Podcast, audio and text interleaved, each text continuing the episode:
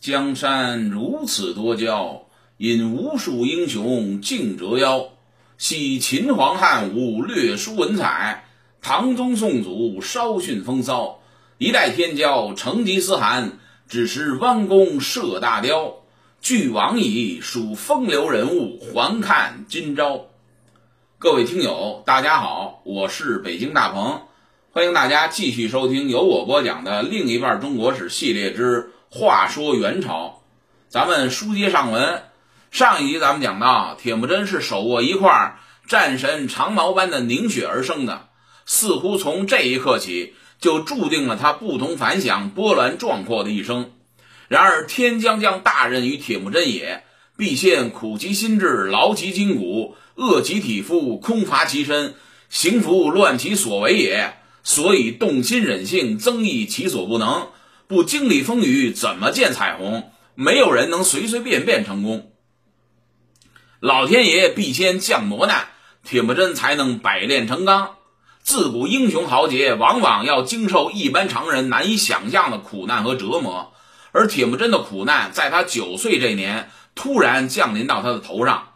从此，幼小的铁木真真的命运多舛，满是坎坷，必须躲避数次命悬一线的追杀。必须在弱肉强食的草原上艰难求生，必须伺机壮大自己的部落，以报家族的血海深仇。蒙古部落首领也速该呢，为了给自己的儿子铁木真找媳妇儿，父子俩呢打马扬鞭，奔向铁木真母亲的部落洪吉拉部的驻地。他们走到洪吉拉部之后啊，就遇上了一个人，此人名叫德薛禅。薛禅呢，在蒙古语中是贤者的意思。德薛禅呢，看到这对风尘仆仆的父子远道而来，十分好奇，就问野速该父子：“你们是来干什么的？”野速该呢，就向德薛禅说明了自己的来意：“我是蒙古乞颜部人，我叫野速该，这是我的儿子铁木真。我们到这儿来呢，是想找一个红吉拉部的女子给我儿子定亲。红吉拉部呢，虽然盛产美女，但在弱肉强食、信奉丛林法则的草原上呢，并没有什么优势。”而蒙古部落是草原上的六大部落之一，乞颜部黄金家族更是高贵无比。德薛禅就想呢，如果能跟黄金家族攀上亲，那对于我们红吉拉部的发展来说，好处实在是太多了。于是呢，德薛禅马上就灵机一动，计上心头，就跟野速该说了一番话。他说什么呀？我昨天晚上做了一个梦，梦见一只雄健的苍鹰，一只爪子抓着太阳，一只爪子抓着月亮。飞到了我的肩膀上之后呢，这只苍鹰就变成了官人的模样，而且呢，这个人的模样跟你儿子铁木真那简直是一模一样。所以呢，今天一看到你的儿子，我就知道我的福气来了。你看你的儿子眼中有火，面上有光，一看就不是一般人。咱们前面说过啊，铁木真出生的时候啼哭声呢非常嘹亮，体格健壮，面庞俊美。随着铁木真一天天长大，长得是越来越英俊。史籍记载他呢身材高大，四肢比较发达，天庭饱满，地阁方圆。弱冠之年呢，就留着比一般蒙古人都要长的长胡须。更为特殊的是，铁木真长得一双猫眼。那么什么叫猫眼呢？就是灰绿色的眼睛。一般的蒙古人啊是黄种人，应该是黑眼睛，而灰绿色眼珠呢就有点像高加索人种白种人。德薛禅呢，一看铁木真的长相，就知道他不是一般人，于是呢，就打定了主意，一定要跟野速该结成亲家。德薛禅呢，就跟野速该讲：“我们红吉拉部的女儿啊，世代都是绝色美人，我们从来不争抢别人的土地，我们从来都是驾着马车，载着我们的美女，给别的部落的可汗送去。能娶我们这儿的女子的，一定是令人敬仰的大汗。”您这会儿啊，真是来巧了。我有一个女儿呢，叫博尔贴，虽然不能说是闭月羞花、倾国倾城，但也是出落的亭亭玉立。野速该大人，你有没有兴趣到我们的营帐去看看我的闺女？野速该一听，好啊，来得早不如来得巧，那走吧，去看看。到了德薛禅的营帐一看呢，果然小女子虽然年龄还小，但是呢，长得是亭亭玉立、娇媚可人儿。而且呢，这个女孩才十岁，只比铁木真大一岁。也速该呢，当即就把这个亲事定下来了。好吧，相请不如偶遇。就跟你们家结亲了。耶稣该呢，接着把自己骑来的马当做聘礼交给了德学禅，向德学禅提亲。德学禅呢也明白抬头嫁女、低头娶妻的道理，自己要嫁闺女了，怎么也得推三阻四一番。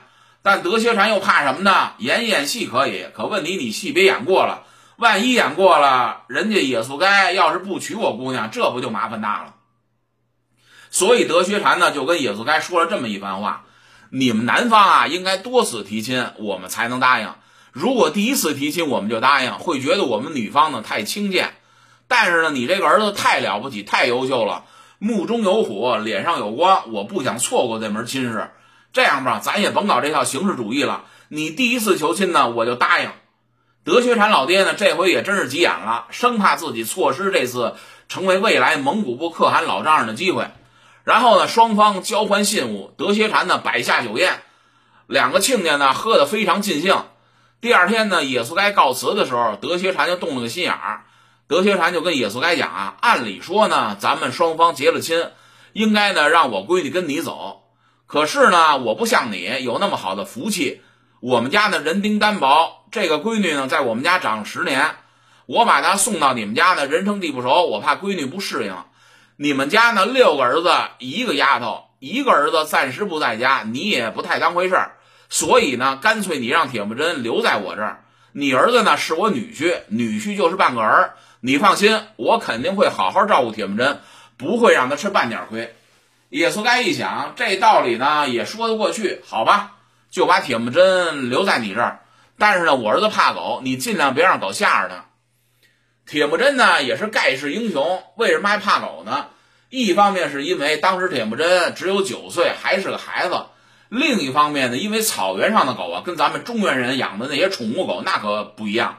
草原上的狗呢，大多是牧羊犬，它们长得体格硕大，性情残忍，是要跟豺狼虎豹之类的猛兽搏斗的，是用来看家护院的。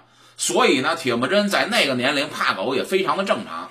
另外呢，这件事情也证明，任何名将也好，天才也好，其实都不是天生的。铁木真呢，在那个年龄，跟一般的小朋友一样，也胆小，也怕猛兽，也怕狗。他后来能够成为盖世英雄。完全是后天历尽坎坷和磨难的结果。有句话说啊，多难兴邦。对于一个人来说也一样。叶素该呢，把铁木真留在亲家德薛禅这儿，然后翻身上马就回蒙古部落去了。洪吉拉部呢，离蒙古部落路途比较遥远。叶素该呢，行至半途，觉得饥渴难耐，发现前边一块空地上有人摆着酒宴，载歌载舞，在庆祝什么。按照草原民族的习惯，只要草原上有人摆酒宴，路人可以不论亲疏，直接加入庆祝的人群当中，该吃吃，该喝喝，就跟在自己家一样，还不用随份子。而摆酒宴的这波人呢，看到有人路过，必须前去邀请，就算路人没有要吃要喝的意思，你也得邀请人家。远方的朋友下来喝杯马奶酒，吃点肉再走吧，这是最起码的礼数，是当地的风俗。所谓有朋自远方来，不亦乐乎？蒙古草原呢也一样，非常的热情好客。所以野苏该呢一看有人在摆酒宴，自然就奔过去了。野苏该呢怎么也没有想到，这群载歌载舞的人为他开启的是一扇通向死亡的大门，同时也拉开了儿子铁木真坎坷人生的序幕，让幼小的铁木真此后饱尝了人世间的世态炎凉、苦难与艰辛。在这儿摆酒宴的是什么人呢？塔塔尔人，蒙古部落的世仇。理论上讲呢，摆酒宴的时候是忘却一切恩仇的时候，报仇呢不在这个时候。大家在一起吃吃喝喝，心地坦荡，有本事咱们上战场，一刀一枪的真干。耶稣该呢抓铁木真乌格和库鲁布花呢，那也都是在战场上，而且这件事呢已经过去九年了。耶稣该呢以为塔塔尔人也是不会在酒席宴上干出龌龊下作之事。在酒席宴上呢，塔塔尔人一眼就认出这个野素该就是他们不共戴天的仇人。这正是天堂有路你不走，地狱无门偏进来。于是呢，被野素该生擒的塔塔尔部首领铁木真乌格之子扎林布和呢，就在野素该喝的马奶酒里下了慢性毒药。这群蛇蝎心肠的塔塔尔人战场上打不过野素该，就只好背后给你捅刀子，我毒死你。野速该呢跟世仇塔塔尔人在一块谈笑风生，大吃大喝，然后呢翻身上马，回到了自己的蒙古部落。三天后呢，野速该毒性发作，腹痛难忍，请萨满来跳绳呢，结果也没什么效果。野速该呢刚开始还百思不得其解，后来突然想到，几天前喝了塔塔尔人的马奶酒，没想到塔塔尔人这么卑鄙龌龊下作。当年俺巴海汗就是被塔塔尔人出卖，送到金国被残忍的处死。没想到我这次又着了塔塔尔人的道，看来我是勇猛有余而心智不足。想到这儿呢，野速该跟一个叫蒙利克的奴仆说：“我送我的儿子铁木真去洪吉拉布定亲，在返回的途中，我遭到了塔塔尔人的暗害，被人呢在酒中下了毒药。看来我命不久长。”我死了之后呢，我的几个儿子都还小，你一定要帮助他们渡过难关。蒙利克呢，你一定要赶紧到我的亲家德薛禅那儿，把我的儿子铁木真叫回来，我要见他最后一面，我有后事要跟他交代。这就是野速该临终之时催人泪下的托孤之言。蒙古秘史啊，写到这一段的时候流露出来的激动与同情，即使今天读来，仍然催人泪下。可以说，成吉思汗是背负着几代先辈的血海深仇登上历史舞台的。日后，成吉思汗的很多作为都能从蒙古部落和他父祖所遭受的坎坷经历当中找到影子。蒙力克呢，听完主人野速该的托孤遗言之后呢，赶紧哭着说：“主人您放心，我快马加鞭，一定把少爷接回来。”铁木真呢，在蒙古语里的寓意是铁的变化，百炼成钢。这样的名字呢，似乎预示着他要经过烈火冶炼，化石为铁，百炼成钢的命运。当父亲野速该遭到敌人暗算的时候，铁木真呢才九岁。此时呢，身处红吉拉部的铁木真，对父亲生命危在旦夕以及自己将要面对的种种磨难，现在呢还浑然不知。蒙利克呢，快马加鞭就到了铁木真的岳丈德薛禅的营地，他就跟德薛禅说呀。我们家的老爷想自己的儿子都想病了，因此呢，我们老爷派我来接少爷回去，父子俩呢团聚几天，我再把少爷给您送回来。可以看出呢，蒙利克这个人非常聪明，他没有说野速该病重快不行了，他怕万一德薛禅得知了这个消息之后悔婚怎么办？德薛禅呢本来是想攀高枝儿，找一个黄金家族的贵人结亲，这下黄金家族有劫难，德薛禅还愿不愿意把女儿嫁给铁木真，这就很难说了。万一把我们家少爷扣下来，甚至当奴隶或者做人质，这下可就麻烦了。所以蒙尼克没有说我们家老爷快不行了，而是说我们家老爷想孩子想的不行了。蒙力克这么一说，德学禅自然觉得这在情理之中。好吧，那你就把铁木真带回去吧，别忘了过几天再给我送回来。于是呢，铁木真跟着蒙力克翻身上马，回到蒙古部落。路上呢，蒙力克就告诉铁木真。你父亲在回来的路上遭到塔塔尔人的暗害，现在已经是奄奄一息，命不久长。你赶紧回去见父亲最后一面。你父亲有话要嘱咐你。铁木真一听，心急如焚，快马加鞭，匆忙赶回自己的部落。可惜呢，还是来晚了一步，没能见到父亲野速该最后一面。铁木真一看父亲野速该去世了，就扑在父亲的遗体上放声痛哭。这才多长时间啊？几天前父亲还有说有笑。还给我定了亲，我还打算以后娶妻生子，让父亲抱孙子，然后一家人呢坐在一起尽享天伦之乐。没想到父亲在回来的路上就遭到了塔塔人的毒手。铁木真哭的时候啊，蒙利克的父亲查拉和老人就过来劝铁木真：“少主人不要哭了，哭也解决不了问题。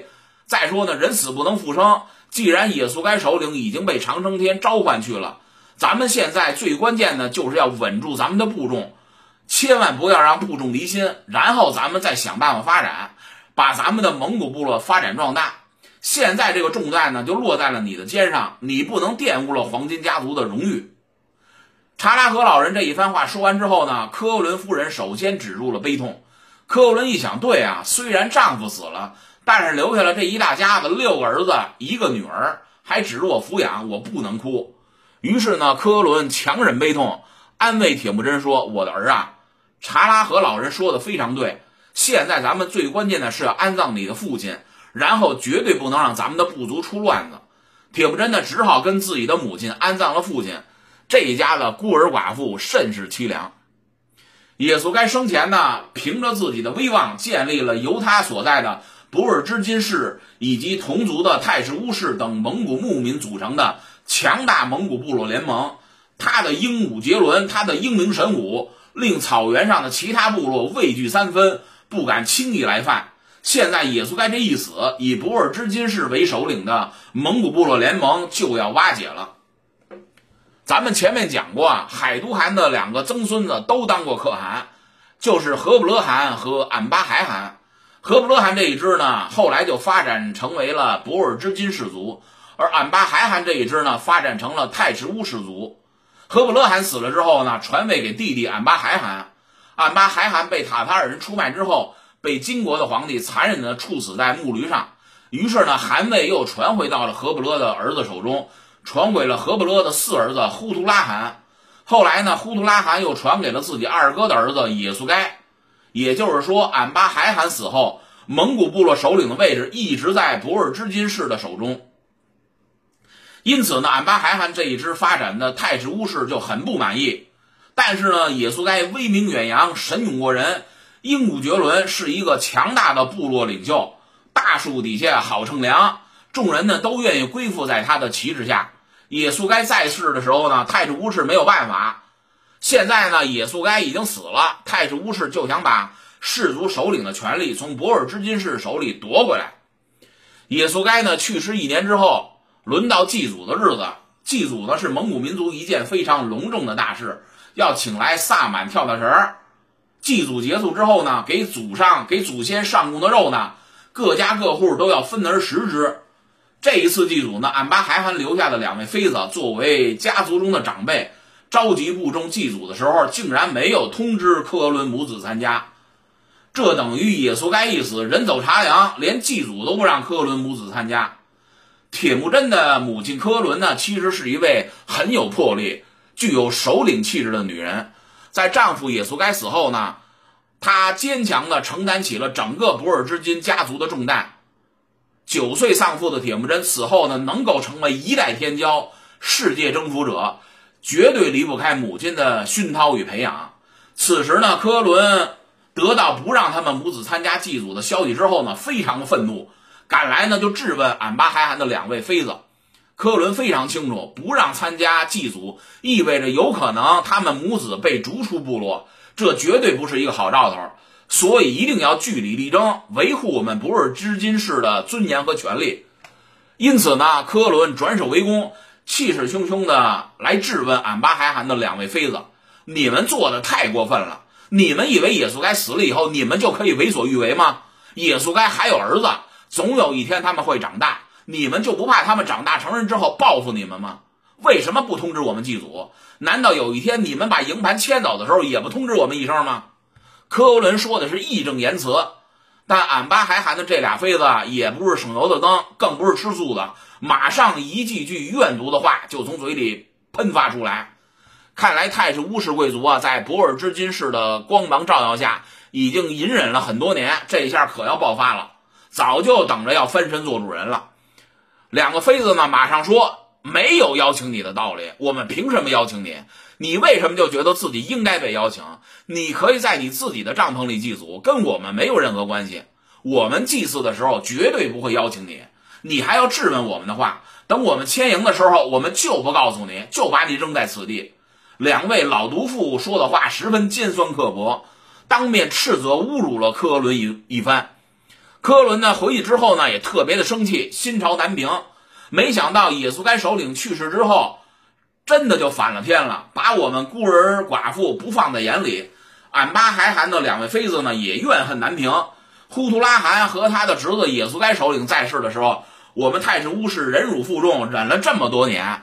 现在野速该都死了，山中无老虎，你猴子还想称大王，还在我这儿吆五喝六，指手画脚。被窝里三脚丫，你算第几把手？俺巴还汗的两位妃子呢？回去之后就跟太子乌氏当时的当家人塔里忽台抱怨。塔里忽台听后顿时就火冒三丈：“咱们沿着沃南河迁走，就把他们孤儿寡妇扔在当地，让他们自生自灭，看他们能怎么着。”第二天一早呢，太子乌氏的当家人塔里忽台就下令迁营，整个泰氏乌氏的贵族们带着自己的牧民、帐篷、牲畜拔营而起，还顺便忽悠了很多野族该部落的人跟他们一起走，却把科伦母子扔在当地，任由他们自生自灭。那么科伦知道这件事以后呢，会做出什么样的反应呢？咱们下回接着讲。谢谢大家收听。